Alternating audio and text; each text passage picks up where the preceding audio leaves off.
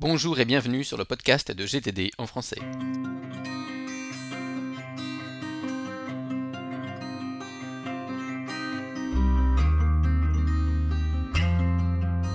Le thème de ce podcast aujourd'hui, les questions les plus fréquentes sur la méthode GTD.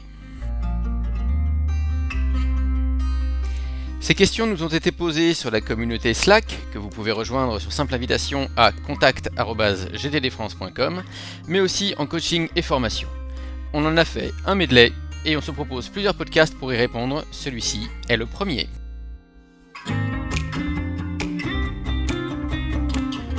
Je dis on parce que j'aurai aujourd'hui comme complice Jean-Philippe Mollet, également chez Inexcel 6, et qui va donc poser vos questions.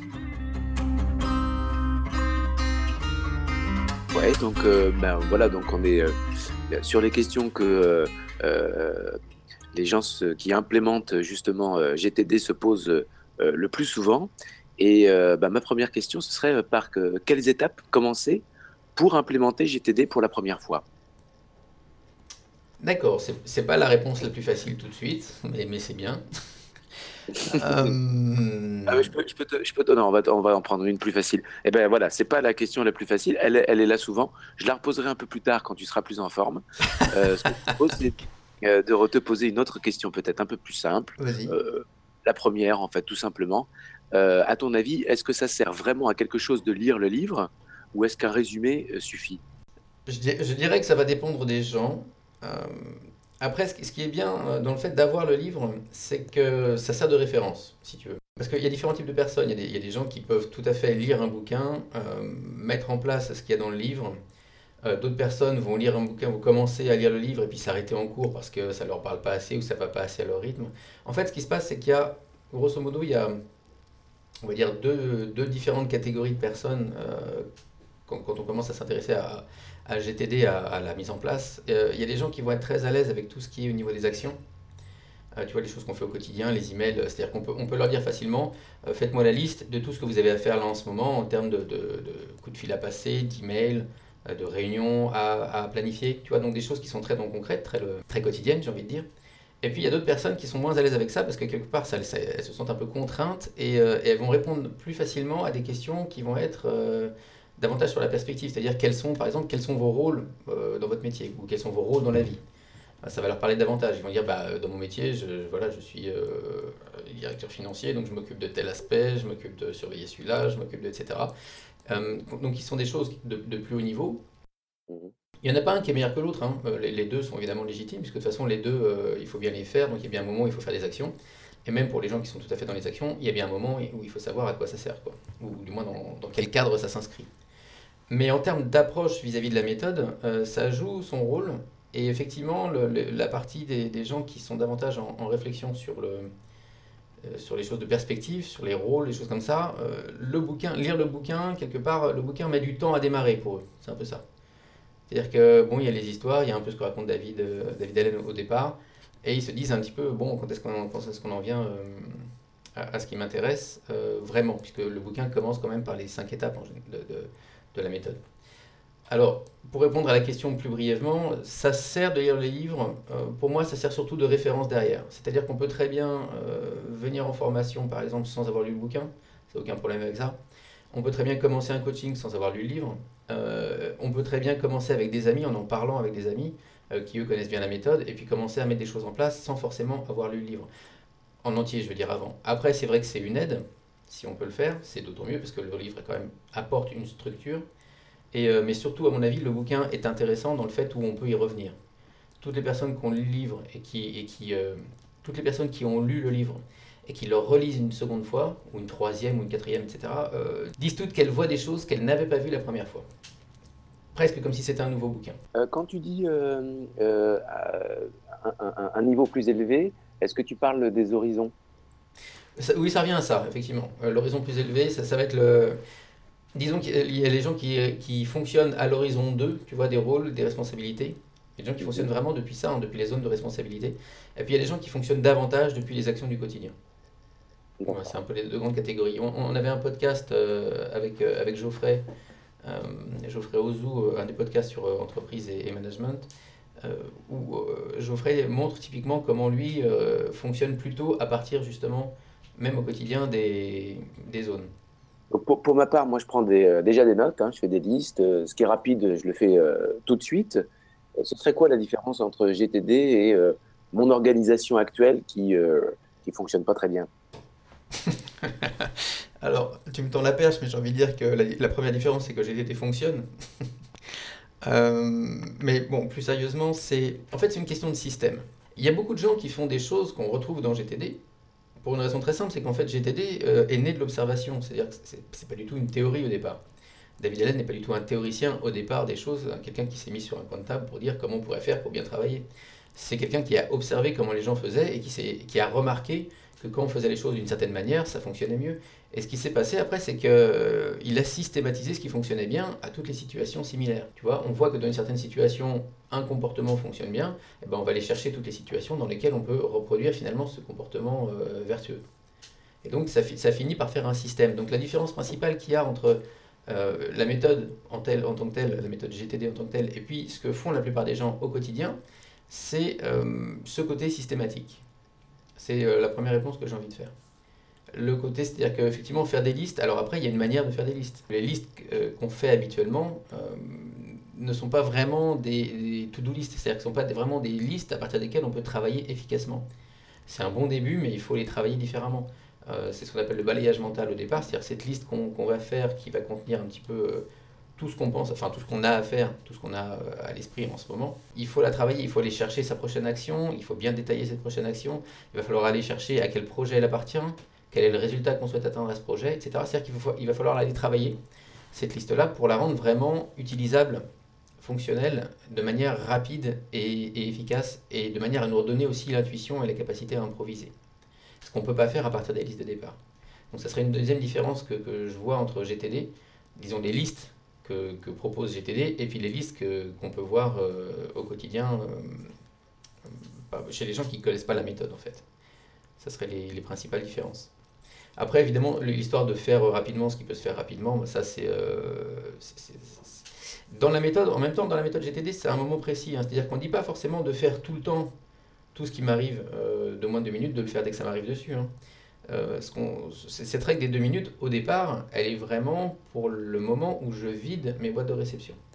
C'est-à-dire que cette règle-là s'applique quand je suis en train de vider mes emails à zéro et quand je suis en train de vider ma bannette à zéro elle n'est pas au départ censée s'appliquer pour n'importe quand, un truc m'arrive dessus, il faut moins de minutes, je le fais tout de suite.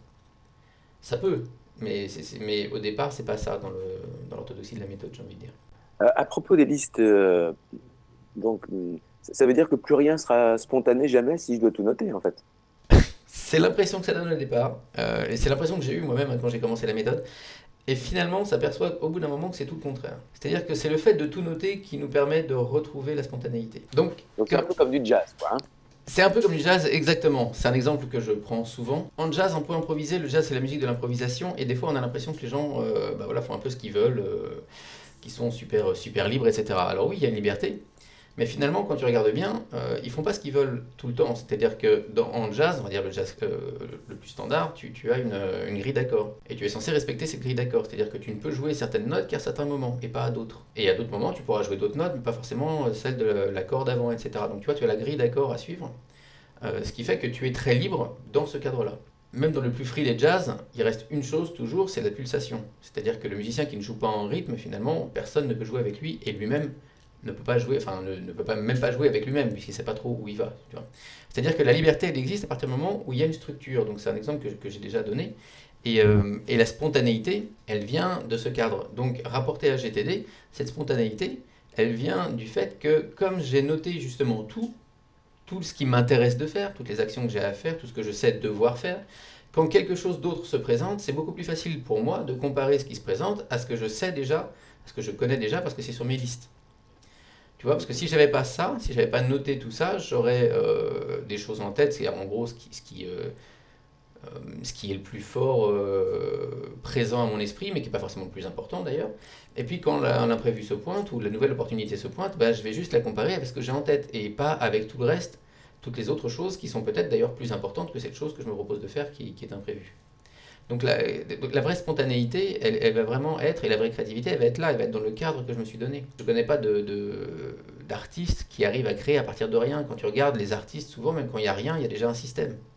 Il y a toujours quelque chose derrière. Quelle que soit la, manière dont on s'apprête à faire une œuvre, l'artiste se donne des codes parce que s'il donne aucun code, bah, il ne sait pas du tout où il va et finalement il ne peut pas avancer. Alors moi, je vois autour de moi des gens qui, euh, arrivent très très bien à s'organiser euh, tout seul et euh, sans système. Moi mon cerveau apparemment non. Est-ce que c'est une question d'intelligence? Ça n'a rien à voir avec l'intelligence. Ça me fait penser à ce, à ce dessin qu'on voit, enfin cette photo d'ailleurs, qu'on voit parfois sur les réseaux sociaux, que tu as peut-être vu sur le bureau d'Albert Einstein, qui était apparemment, ou en tout cas paraît-il, quelqu'un de très désordonné dans ses affaires quotidiennes. Euh, alors, une première chose, c'est que je ne suis pas sûr qu'il était très désordonné dans ses raisonnements. Tu vois, quand il faisait un raisonnement mathématique, je ne pense pas que c'était quelqu'un de très désordonné.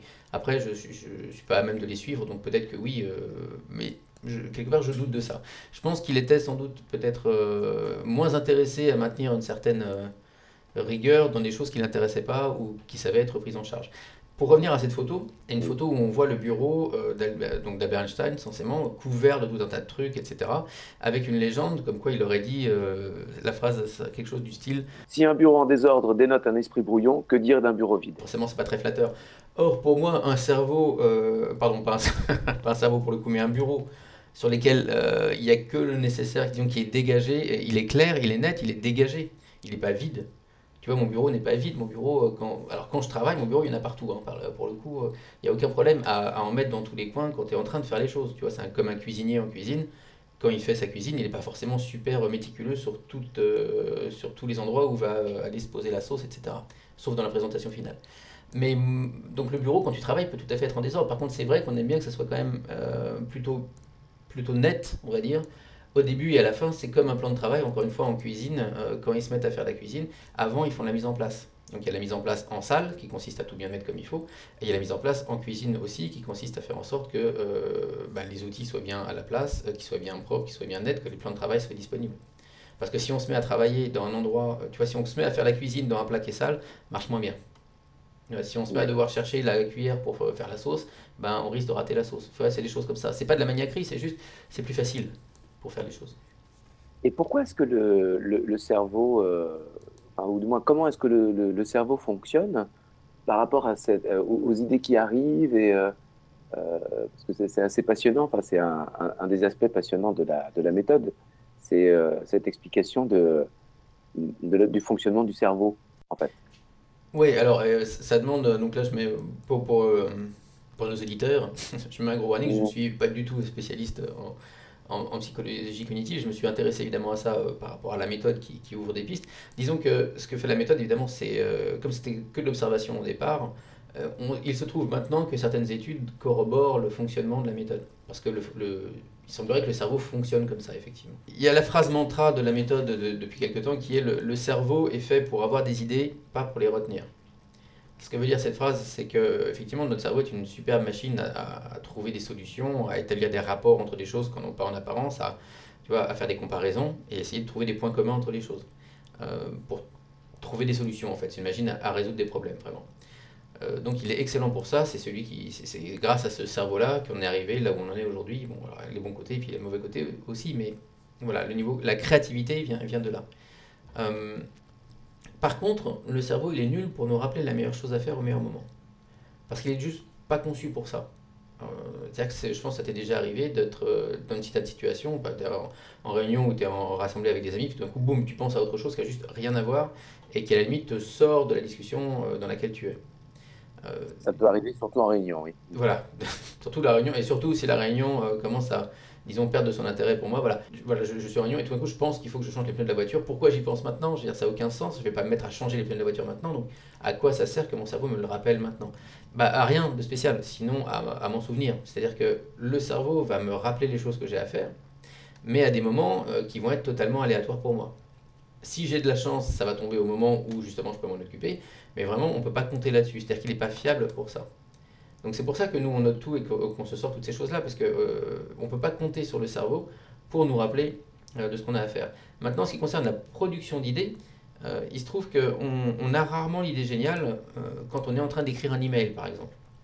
parce que quand tu es en train d'écrire un email, bah, tu es en train d'écrire un email, c'est-à-dire que ton attention est centrée sur le fait d'écrire cet email. Qu'est-ce que tu veux raconter, comment tu vas le dire, et puis le simple fait de l'écrire, de, taper sur le clavier pour faire la rédaction, etc. Tout ça mobilise ton attention, et du coup, il n'y a pas de place pour l'idée, j'ai envie de dire. C'est un peu ça, si je vais faire un résumé.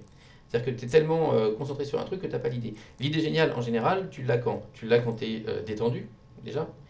Quand tu euh, es, voilà, je sais pas, dans le dossier de ton siège en train de regarder par la fenêtre, ou quand tu conduis en voiture, ou quand tu es sous la douche. C'est-à-dire dans ces moments où finalement ton attention ne se fixe pas sur un point particulier, et du coup ton cerveau se met à, faire un peu de, on peut appeler ça de la rêverie, mais c'est pas forcément négatif, c'est pas forcément péjoratif, c'est juste, voilà, tu te mets à penser à plein de choses d'ordre différents, et tout d'un coup, boum, tu vas connecter deux choses entre elles et ça va faire une idée. En gros, il y a deux modes de fonctionnement, si je vais vraiment dans, dans les grands schémas. Tu as le, fonctionnement du cerveau qui va être sur la production, sur l'action, D'accord? Quand je suis en train de faire quelque chose, et bien à ce moment-là, mon attention se focalise sur quelque chose en particulier. Et du coup, je ne suis pas disponible pour, euh, pour quelque chose d'extérieur. Hein, ce qui, on ne peut pas faire deux choses à la fois. Enfin, le, cerveau ne peut pas fixer son attention sur deux choses à la fois, simultanément, de, de la bonne manière. Euh, par exemple, quand tu as appris à conduire, euh, au début, c'était compliqué. Ton attention était complètement sur la conduite elle-même du véhicule. Il fallait conduire droit, il fallait suivre la route. en même temps, il fallait démarrer, il fallait avancer, il fallait changer les vitesses. Euh, il y a trois pédales, tu as deux pieds, enfin voilà, c'était assez compliqué, du coup toute l'attention était mobilisée là-dessus. Alors que maintenant, maintenant que c'est devenu quelque part procédural, c'est une habitude, bah, tu peux euh, tout à fait prendre ta voiture, arriver à un endroit, tu sais même plus comment, et en prenant cette voiture, ton attention n'est pas fixée sur la conduite elle-même, tu as ton attention qui est un peu sur la route, mais si tout va bien, au bout d'un moment, tu vas te mettre à penser à d'autres choses. C'est pas penser, c'est pas faire deux choses vraiment à la fois, hein. c'est juste on passe d'une attention, l'attention d'un moment à l'autre. Quand ton cerveau mobilise son attention sur quelque chose, il n'est pas disponible pour autre chose. Il n'est pas disponible pour la production de nouvelles idées ou, euh, ou, la créativité. Il est disponible pour la créativité justement quand il ne fixe pas son attention sur un point précis. Tu vas avoir des idées parce que du coup tu vas justement penser et faire des rapports entre les choses. Donc contrairement à une idée reçue, le cerveau est structurellement monotâche. Absolument. Absolument. consciemment en tout cas. Euh, bah, dans son fonctionnement, c'est ce qui semble euh, être, hein, toutes les études récentes le montrent, on ne peut pas faire deux trucs à la fois. Par contre, ce qu'on arrive à faire plus ou moins, c'est du fractionné c'est-à-dire passer rapidement son attention d'une chose à une autre, et puis à une autre, et puis à une autre. Mais c'est très fatigant et ça consomme beaucoup d'énergie. Et en général, ça nous ralentit même. Alors, justement, euh, par exemple, euh, bon, je, viens d'acheter le livre, j'ai commencé à le lire. Pour toi, euh, par quelles étapes on, peut commencer ou on doit commencer pour implémenter GTD pour la première fois? Alors, tu vois, on, parlait tout à l'heure des, personnes qui vont aborder la chose sous l'angle des, zones de responsabilité, c'est l'horizon 2 et puis les autres personnes qui vont aborder la chose par le terrain. Donc déjà, euh, suivant la sensibilité de, propre de chacune de ces personnes-là, j'ai envie de dire, bah, essayez de voir euh, où on est, où est-ce qu'on se situe. Est-ce que je suis plutôt quelqu'un qui, euh, qui pense en termes de responsabilité, quels sont mes rôles dans la vie? Ou est-ce que je suis plutôt quelqu'un qui pense en termes de qu'est-ce que j'ai à faire? Quelles sont les choses vraiment très concrètes là que j'ai à faire en termes d'action et de projet? Parce que ça peut donner deux axes différents. Si je suis dans le premier cas, donc le, le cas des gens qui sont dire, en termes de zone de responsabilité, qui pensent en termes de rôle, pour moi, la première chose, une chose intéressante en tout cas à faire pour démarrer, pour me familiariser avec la méthode, ça serait justement de faire la liste de ces rôles-là. Me dire, ok, qu'on peut faire d'ailleurs sous forme de, carte mentale, hein, de, mind map, c'est très pratique pour ça. Donc voilà, on se met au milieu et puis on se dit, voilà, au milieu on se met euh, par exemple professionnel. Et voilà, au niveau professionnel, quels sont mes rôles, qu'est-ce qu'on attend de moi, quelles sont euh, les zones que je dois couvrir, quels sont les points, euh, quels sont les endroits, les, zones, les aires sur lesquelles je dois avoir mon attention? Et faire la liste de ça en termes de mind map. Donc c'est une mind map qui peut avoir plusieurs niveaux, hein, c'est-à-dire en termes, en termes de branches. Je peux avoir professionnel, j'ai un premier niveau qui va être, je sais pas moi, mettons que je sois dans les ressources humaines, et ben, un premier niveau qui va être tout ce qui est l'embauche des nouveaux salariés. Donc l'embauche des nouveaux salariés suppose ensuite d'autres sous-domaines quelque part qui vont être, je sais pas moi, l'onboarding, comment on fait quand un nouveau arrive, comment on fait le processus de, le processus de recrutement, comment on fait diverses choses comme ça. Donc je ferai vraiment cette première carte-là au niveau professionnel. Puis je la ferai aussi au niveau personnel. quels sont mes rôles en tant que. Voilà, est-ce que j'ai des enfants? Bah, J'ai des rôles euh, vis-à-vis d'eux. Si j'ai encore mes parents, j'ai aussi des rôles vis-à-vis d'eux. Si j'ai des amis, j'ai des rôles vis-à-vis d'eux. On pense rarement en termes, de rôle euh, de cette manière-là avec ses amis parce que quelque part c'est quelque chose d'intuitif, c'est un comportement intuitif. Mais si je suis ami avec quelqu'un, ça suppose que je nourris cette amitié, qu'on se voit, qu'on fasse des choses ensemble, etc. Vous il y a des interactions de ma part. Si je fais jamais rien, bah, il ne se passera plus rien au bout d'un moment. Donc voilà, je, commencerai euh, par ça et ensuite aller chercher dans chacune de ces zones bah, quel projet j'ai en ce moment euh, pour faire vivre ces zones-là? Sachant qu'il y a des zones qui vivront pas, et puis il y a des zones qui vivront, etc. Donc je partirais vraiment un peu comme ça. Et une fois que j'ai les projets, bah, j'irai me dire, bon, bah, ce projet maintenant, euh, comment je pourrais le démarrer? Donc j'irai chercher ma prochaine action. À l'inverse, maintenant, si on est plutôt le, type de personne qui, euh, qui, qui réagit mieux, on va dire, qui, est plus à même de voir les projets à faire, les actions, etc. du moment, là, pour le coup, je ferai la liste de tout ce que j'ai à faire en ce moment. Ça partirait par ce, par ce balayage mental, comme on dit dans la méthode, c'est-à-dire, voilà, qu'est-ce que j'ai à faire dans ma vie en ce moment? Ou qu'est-ce que j'ai envie de faire? Parce qu'il peut y avoir des choses sur lesquelles je n'agis pas effectivement maintenant, mais qui m'intéressent. Apprendre les néerlandais, apprendre le violoncelle, des choses comme ça que je peux avoir envie de faire. Ça, ça vaut le coup de les noter pour euh, les agir, dessus plus tard. Mais en tout cas, voilà, si je suis dans le deuxième cas, je ferai cette liste-là de tout ce que j'ai à faire en termes d'action, euh, que j'irai ensuite décliner en termes de résultats à atteindre. Finalement, cette action-là, elle sert à quoi? Qu'est-ce que je cherche à faire avec ces actions? Euh, bah, C'est mon résultat, donc ça, c'est mon projet. Et, et puis voilà, je démarrerai la méthode comme ça, donc en notant et puis en, en allant cherchant en- ensuite mes actions. Donc, Et- on part euh, soit de, des zones de responsabilité, euh, soit des actions, selon, euh, selon euh, finalement euh, ce qui nous est le plus proche, quoi. Oui. Et puis après, se concentrer sur les fondamentaux. C'est-à-dire que même si on est parti des zones de responsabilité, il n'empêche qu'il faut quand même faire les choses. Hein, dans le monde dans lequel on vit, la seule chose qu'on peut vraiment faire finalement, c'est agir, c'est des actions concrètes. Euh, du coup, euh, finir par... euh, le, premier truc à mettre en place pour moi, c'est les fondamentaux, hein, c'est vraiment les cinq étapes. Noter ce qui retient notre attention, clarifier ce que ça veut dire en termes de prochaine action et de projet, organiser ça dans les listes qui vont bien, donc les listes hein, de contexte pour la méthode, les listes de projet, les listes en attente, le calendrier. Revoir l'ensemble une fois par semaine, ça c'est vraiment le point critique, hein, c'est la revue hebdomadaire. Et puis au jour le jour, au quotidien, quand, je, quand je décide quoi faire, eh ben, je travaille à partir de mes listes. C'est-à-dire je suis tel endroit, ben, je vais sortir telle liste qui correspond à l'endroit dans lequel je suis, et puis ça va me donner la liste de ce que je peux faire à cet endroit-là. En quoi, euh, justement, euh, euh, de ranger les, les projets, ou du moins les actions en, en contexte, ça rend ces to-do list plus efficaces?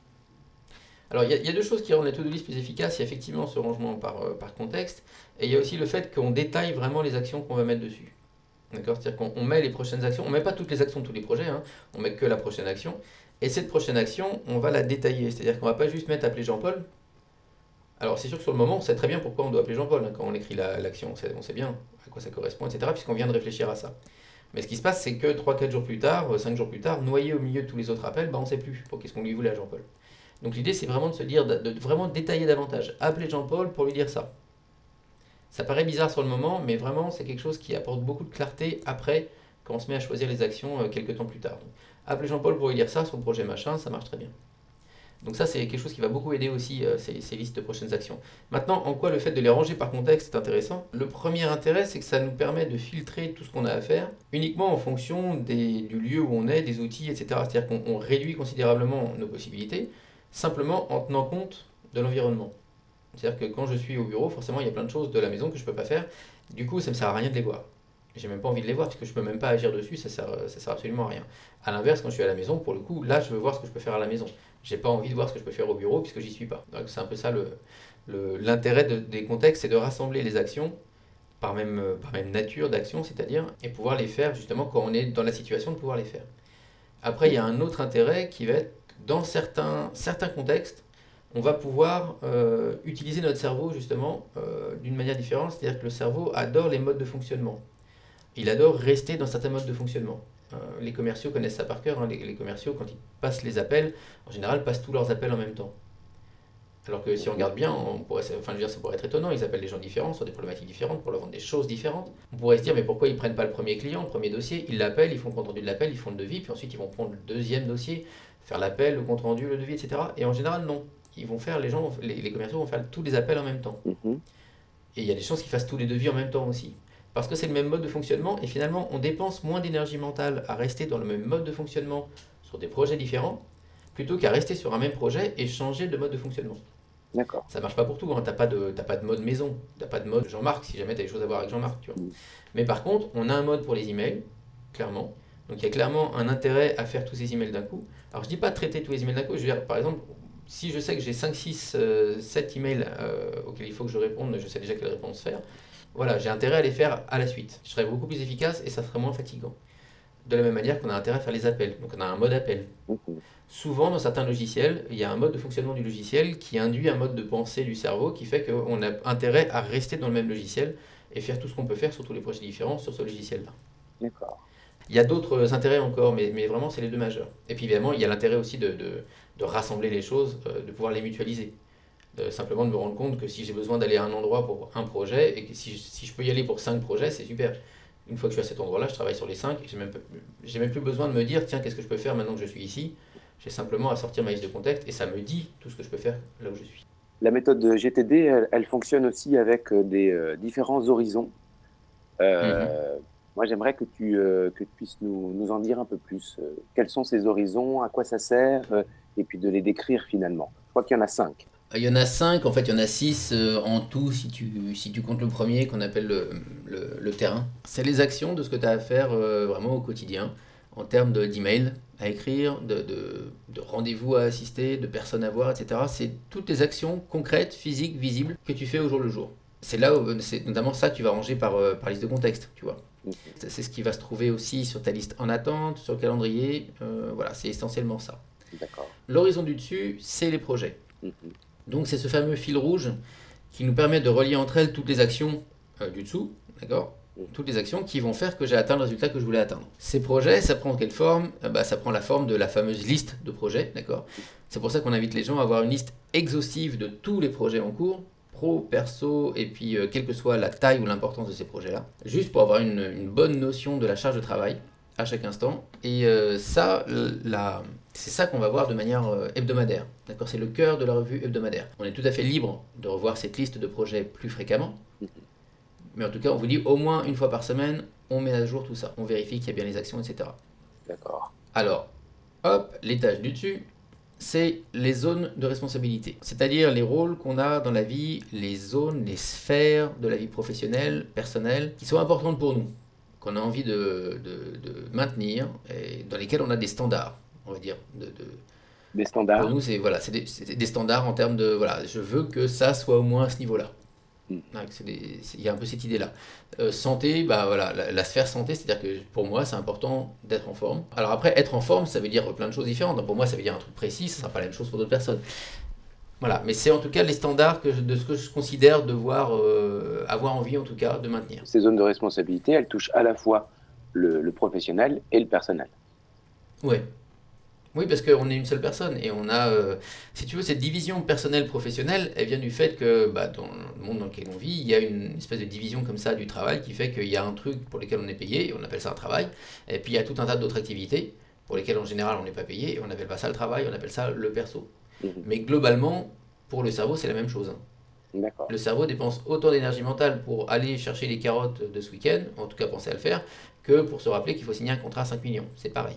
Donc c'est une division arbitraire qui fait pro perso, mais finalement euh, c'est la même chose. Donc ça, euh, ça va être quoi? Ça va être au niveau professionnel, typiquement c'est ce qu'il y a sur une fiche de poste. C'est ce qu'on va trouver dans les manuels euh, d'employés, ça va être ce qu'il y a sur les checklists de vis. Voilà, on revoit ça quand on revoit ça en gros tous les mois.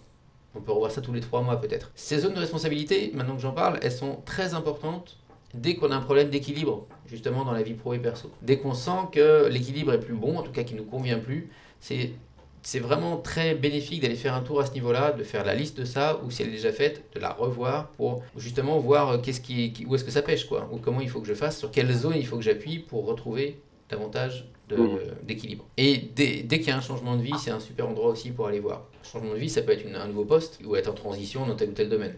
C'est super parce que du coup, ça permet de définir les anciennes responsabilités, les nouvelles, et puis comment je vais rejoindre l'ancienne avec la nouvelle.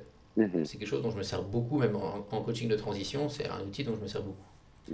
Alors après, on a l'horizon du dessus, peut-être, on, pourrait voir ça de nature différente, parce qu'on présente souvent sous terme de but et objectif, finalement, euh, qu'est-ce qu'on a envie d'accomplir d'ici deux ans, trois ans, d'accord? Qu'est-ce qu'on a besoin de faire de manière à ce que notre vision, qui est l'étage du dessus, devienne une réalité, ok? Donc ça, c'est des choses qu'on va aborder en séminaire, typiquement en entreprise. Avec le board, euh, on peut avoir aussi des, des, conseils de famille à certains intervalles, etc. C'est vraiment, c'est le planning stratégique, c'est que ce qu'on veut faire. Quels objectifs on se propose d'atteindre, si on en a, ou comment on va, comment on va s'y prendre. Ça, typiquement, c'est le genre de truc qu'on peut revoir tous les ans. Tous les six mois, si on est vraiment en période où on veut vraiment faire attention où on va, tous les ans, après, ça peut suffire. On le présente comme ça. Après, ce, qui ce, qui euh, ce que les gens ne voient pas forcément tout le temps, c'est que ça peut être un moyen aussi de réfléchir à nos zones de responsabilité sur cet horizon-là, sur l'horizon des objectifs. C'est-à-dire, je peux très bien prendre une zone de responsabilité, par exemple la santé. Donc si je reste à l'horizon 2, bah, la santé, ça va être quoi? Ça va être donc ce que je disais, hein, les standards. C'est-à-dire que pour moi, me maintenir en forme, ça veut dire telle et telle chose. Mhm. Je pourrais avoir des projets en dessous, mais je peux avoir aussi des choses au-dessus. C'est-à-dire me dire, ok, maintenant ma santé, dans trois ans, c'est quoi? Mhm. Où est-ce que je vais être dans trois ans sur ces trucs de santé? Est-ce que j'ai envie euh, peut-être de perdre du poids? Est-ce que j'ai envie d'avoir euh, des abdos de folie dans trois ans? Voilà. Ça- ça- je peux réfléchir comme ça. Ou est-ce que je peux dire, bah, finalement, dans trois ans, euh, pareil, ça change pas, etc. Je suis libre hein, de faire ce que je veux. Mais c'est-à-dire qu'on peut décliner les zones de responsabilité, c'est un étage super intéressant, l'horizon 2. On peut le décliner aussi aux horizons 3 et supérieurs. Et c'est un truc qui n'est pas souvent vu parmi les gens qui pratiquent la méthode. C'est-à-dire qu'ils vont, ils vont réfléchir en termes d'objectifs vraiment euh, assez, euh, j'ai envie de dire, assez professionnels, assez en termes d'entreprise, voilà ce que je veux avoir fait, etc. Mais ils vont pas forcément décliner ça par zone. Et ça peut être un travail intéressant de se dire, voilà, ma santé dans 3 ans, c'est ça. Ma spiritualité dans 3 ans, c'est ça. Financier dans 3 ans, c'est ça, etc. Ouais, tu vois, développer quelque part, un peu comme une fleur, on irait développer maintenant l'horizon des attentions de, de la, de la zone de responsabilité. Bah hop là, on va aller voir au niveau, qu'est-ce que ça donne à 3 ans. Donc en fait, il y aurait, euh, il y aurait en fait une, quelque chose de statique par rapport aux zones de, de responsabilité. Qu'est-ce que, qu'est-ce que j'en pense maintenant? Mhm. Et on peut euh, le faire avancer ces zones de responsabilité dans les, euh, les trois horizons dessus. suivants. Ça absolument. Ouais. Parce que de toute façon, in fine, tout ça, c'est jamais moi, hein, c'est jamais que moi, je veux dire, qui suis en haut de la pyramide. Donc tout ça, c'est assez logique. Mais c'est un, chemin qui est intéressant de, de faire. Alors après, on a l'horizon du dessus encore, donc l'horizon 4. Et l'horizon 4, c'est ce qu'on appelle souvent la vision. Euh, cette vision, c'est le résultat accompli quelque part. Qu'est-ce que je vais avoir fait d'ici, souvent d'ici 10 ans? Hein, C'est un peu le résultat à long terme. Les scénarios de rêve, les choses que je me propose de faire. C'est-à-dire que c'est pas tellement pourquoi je dis 10 ans? Je dis 10 ans parce qu'en fait, il n'y a pas vraiment de durée. C'est juste parce que 10 ans, en général, c'est suffisamment loin pour que finalement, on arrête de- d'essayer de se mettre des échéances. c'est un peu ça l'idée. Mais finalement, à quoi ça ressemble quand c'est un succès euh, en termes de vision, de, de résultats atteints Et donc là aussi, on peut très bien euh, décliner, et même c'est un super travail pour ceux que ça intéresse de le faire, d'aller chercher, mais là on est vraiment dans, les- Pour ceux qui ont fait les formations, on est du niveau euh, 2 à 3, on est au niveau 3 quoi, quand même. Voilà, aller décliner chacune de ces zones de responsabilité aussi comme ça, en termes de vision. Qu'est-ce que ça veut dire dans l'état ultime pour moi, euh, cette zone de responsabilité, santé? Qu'est-ce que ça raconte vraiment sur, sur l'échelle d'une vie presque hein? Je vais, Ça, ça c'est l'horizon 5, mais qu'est-ce que ça raconte Pourquoi pas déjà dès l'horizon 4 comme ça? En termes de, euh, de succès à long terme, ça veut dire que bah, constamment, ayant pris soin de moi, bah, voilà, je, euh, moins de maladies, moins de trucs, etc. Je suis plus en forme, j'arrive quand même à faire des trucs à 60 que je pouvais encore faire à 40. Enfin voilà, des- des- voilà. Mhm. Essayer de, de vraiment envisager un peu les choses comme ça. Quand, quand est-ce qu'on voit ça? Bah, Finalement, à quelle fréquence on voit ça?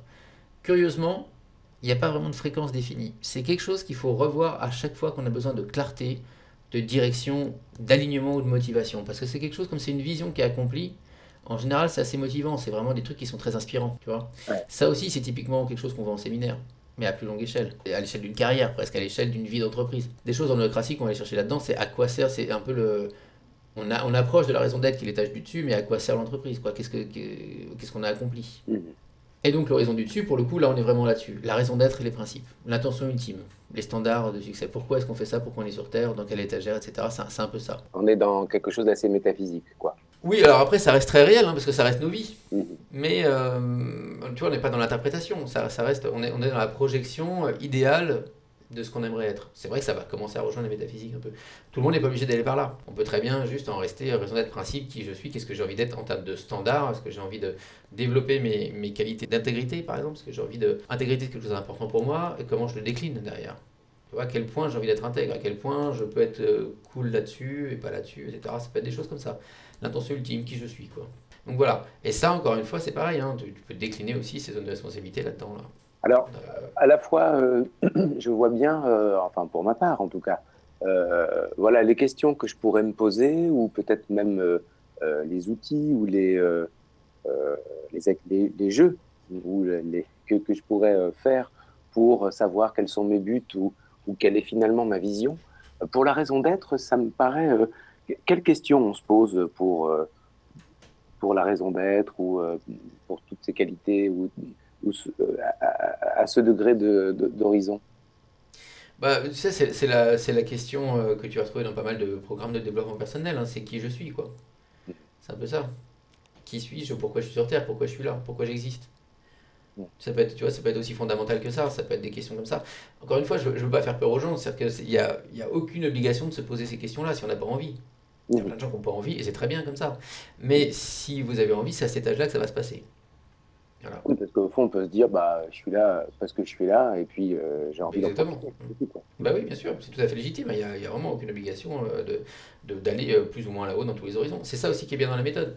Mais c'est vrai que le modèle est cohérent, et si on a envie d'y aller, si on a envie de se poser ces questions-là, bah, on peut les envisager de cette manière-là. Qui... Pourquoi c'est intéressant en fait Pourquoi c'est intéressant d'avoir ça aussi dans le GTD C'est mhm. parce que après ça va nous permettre de relier ça, tu vois bien, avec les actions du quotidien. C'est-à-dire qu'après on peut redescendre tout en bas jusqu'au bas de la pyramide. C'est-à-dire, ok, j'ai décidé finalement que ces standards-là, c'est des choses que je voulais maintenir. Je suis cette personne, en tout cas pour le moment, je suis ça. C'est ce que j'ai trouvé. Ça va changer, ça va évoluer. C'est tout le principe du travail.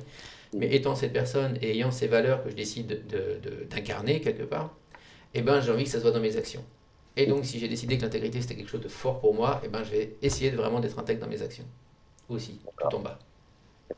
Et donc, euh, en fait, ça donne du sens à, à, nos actions euh, euh, quotidiennes. Des fois, on pourrait penser, enfin, on pourrait avoir le sentiment qu'elles en manquent un peu. Quoi. Absolument, ouais.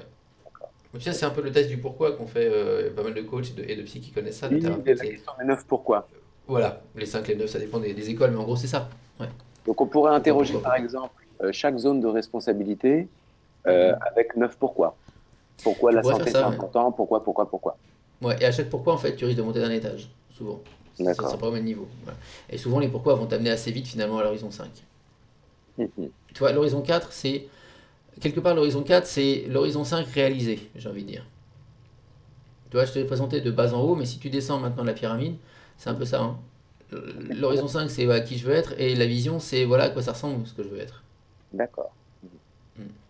Bon, mais très bien. Mais, euh, merci d'avoir euh, répondu à, euh, à, toutes ces questions. et puis peut-être eh bien, à, à, bientôt sur, sur le podcast. Quand est-ce qu'il est prévu le prochain? Eh bien, écoute, fidèle à GTD, j'ai envie de dire, pour me, pour me détourner en pirouette, euh, il n'y a pas de date prévue pour le prochain. euh, écoute, celui-là est en ligne euh, dans l'été. Je pense que le prochain, euh, qui contient le reste des questions, sera en ligne à la rentrée. Mhm. voilà. Et nous, nous, aurons aussi d'autres invités qui vont venir. On va voir quelque chose sur l'éducation, quelque chose que j'ai envie de faire depuis un petit moment. voilà, l'éducation avec les enfants, ah. oui, l'éducation des enfants avec l'éducation, voilà. Mais merci Romain, bonne journée à toi. Avec plaisir. Et puis à bientôt. à bientôt.